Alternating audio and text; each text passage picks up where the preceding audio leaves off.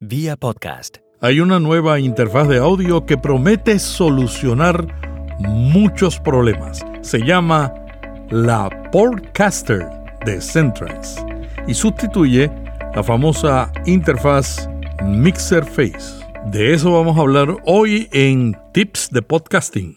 Vía podcast. Vía podcast. Vía podcast es intimidad, emoción y confianza. La marca Centrance, que hace unos años llamó la atención con la interfaz de audio Mixer Face, ofrece ahora una nueva versión que incluye las sugerencias de mejoramiento que dieron los podcasters y los streamers.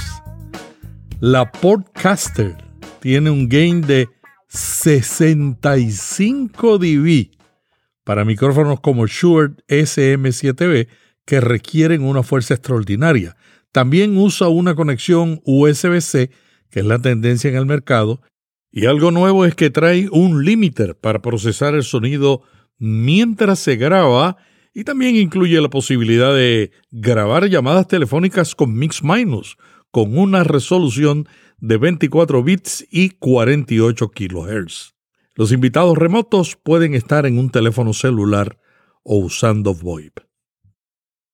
Durante muchos años he usado la Mixer Face R4. De hecho, la grabación de este capítulo la estoy haciendo con la Mixer Face R4 para que ustedes tengan no solamente un análisis de las diferencias con la nueva interfaz que todavía no ha salido al mercado, sino para que también sepan cómo funciona. Y estoy usando el micrófono Electro Voice RE20 que requiere gain, pero no tanto como el Shure. En los últimos años he grabado muchos de mis podcasts de Notipod hoy y vía podcast usando esta interfaz.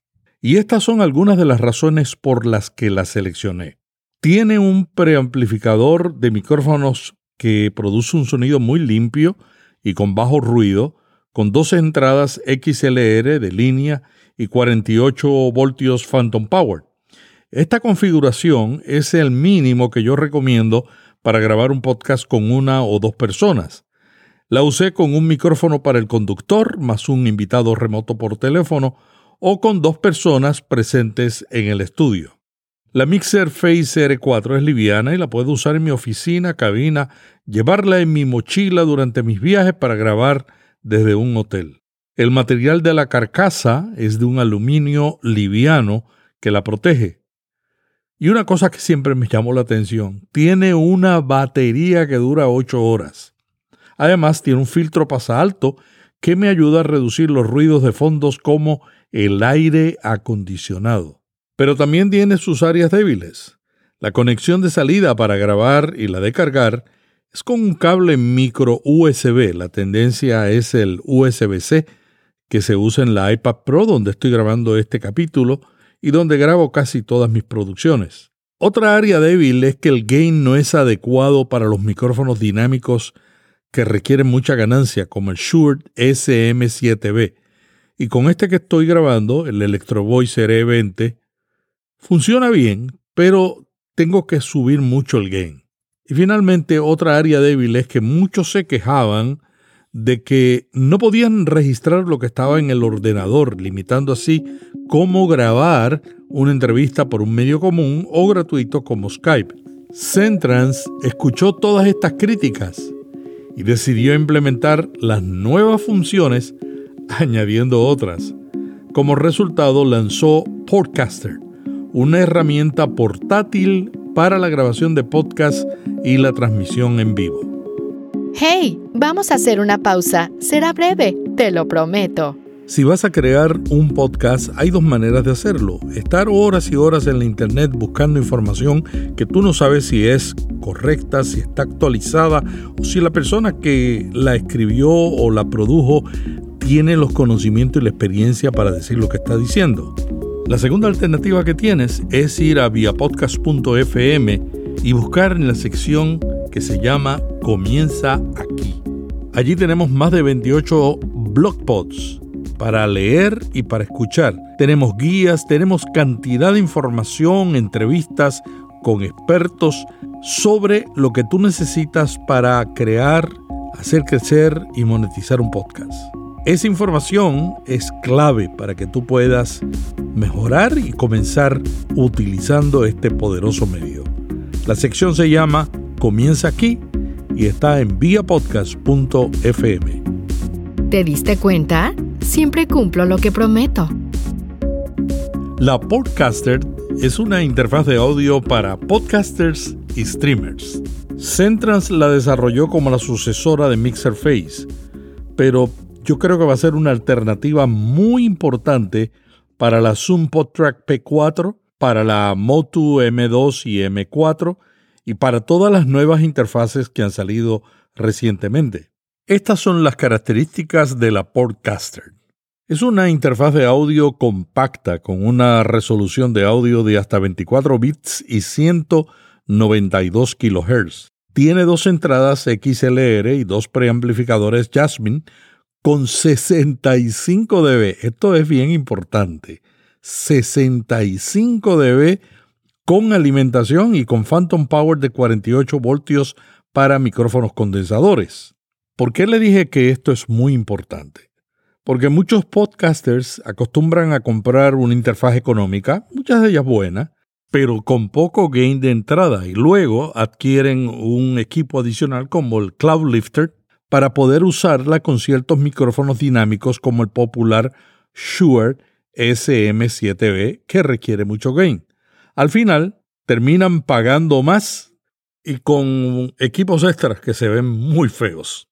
La Podcaster soluciona este problema. Te permite conectar micrófonos de alta calidad sin necesidad de equipos adicionales. Una limitación es que las dos entradas se comparten con las personas que llaman remotamente, lo que significa que no puedes tener dos micrófonos conectados y tener una llamada al mismo tiempo. Otro elemento que llama la atención es que, aun cuando es muy pequeña, trae limitadores ópticos analógicos para el anfitrión y el invitado, proveyendo así un sonido verdaderamente profesional. Si deseas añadir música u otras pistas de audio, lo puedes hacer a través de la entrada adicional AUX, que trae un mini conector estéreo de 3.5 milímetros.